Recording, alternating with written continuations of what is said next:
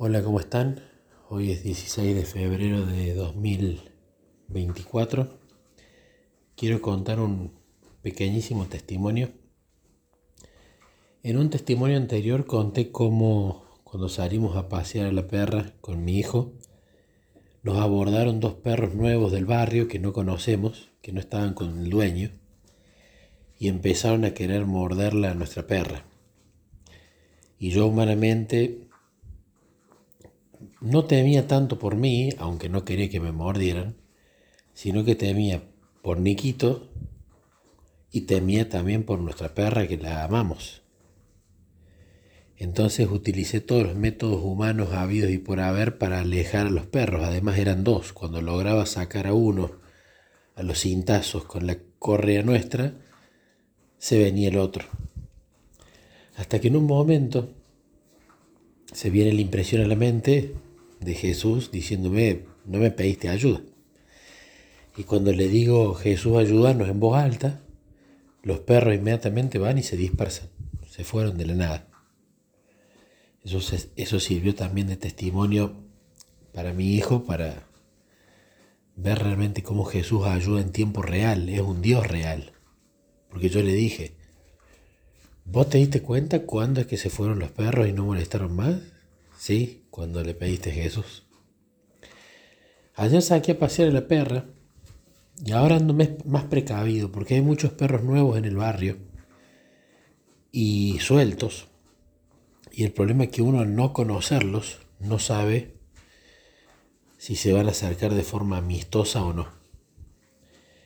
Y ayer en una de las vueltas apareció un perro nuevo y empezó a venir como muy apurado hacia nuestra perra no parecía eh, que simplemente quería venir a olerla o a jugar, sino todo lo contrario.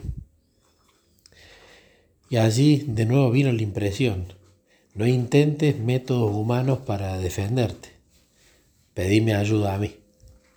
Así que antes de preparar la correa para poder pegarle cintazos al perro que viniese, lo primero que dije fue, Jesús, ayúdame de nuevo en voz alta.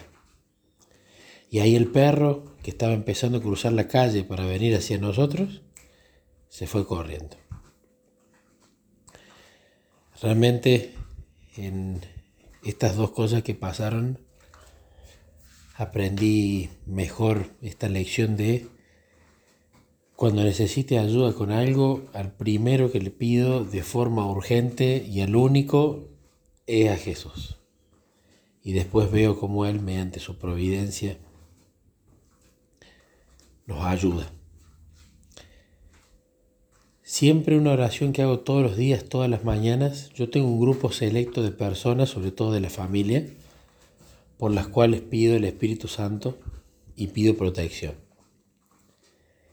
Y la verdad que el barrio en el que vivimos estamos contentos, nos gusta, es un barrio tranquilo por la bueno, inseguridad creciente en Argentina, empiezan a haber episodios, ¿no? Han habido ya varios episodios de arrebatos en los cuales no nos ha tocado que nos pase ninguno. Entonces estamos agradecidos por esa protección y sé que también es por orar todos los días por eso. El otro día, hace dos días, se robaron un gran tendido de internet que dejó a gran parte del barrio sin internet.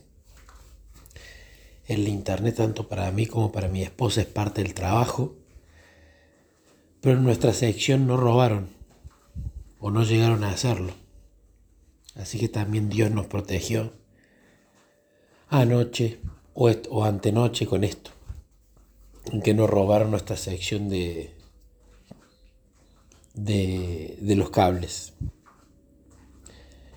Y anoche, por ejemplo, yo no estaba porque estaba haciéndome un estudio eh, médico en el que requería ir a pasar una noche en el hospital.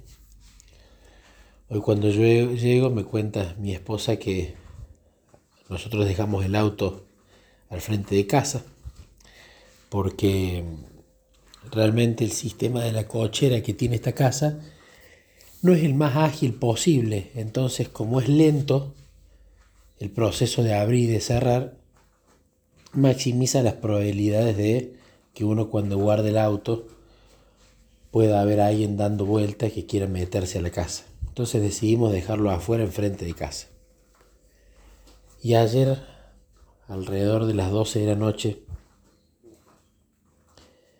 eh, mi esposa estaba durmiendo y sintió un ruido afuera, pensó que era yo que estaba volviendo del estudio, pero no, era un auto que estaba estacionado detrás del nuestro y aparentemente con un garrote o con una especie de ganzúa quería, eh, quería tratar de abrir el auto, seguramente para robar la rueda de auxilio, pero mi esposa los vio, los vio justo, les gritó y ahí huyeron, ¿no?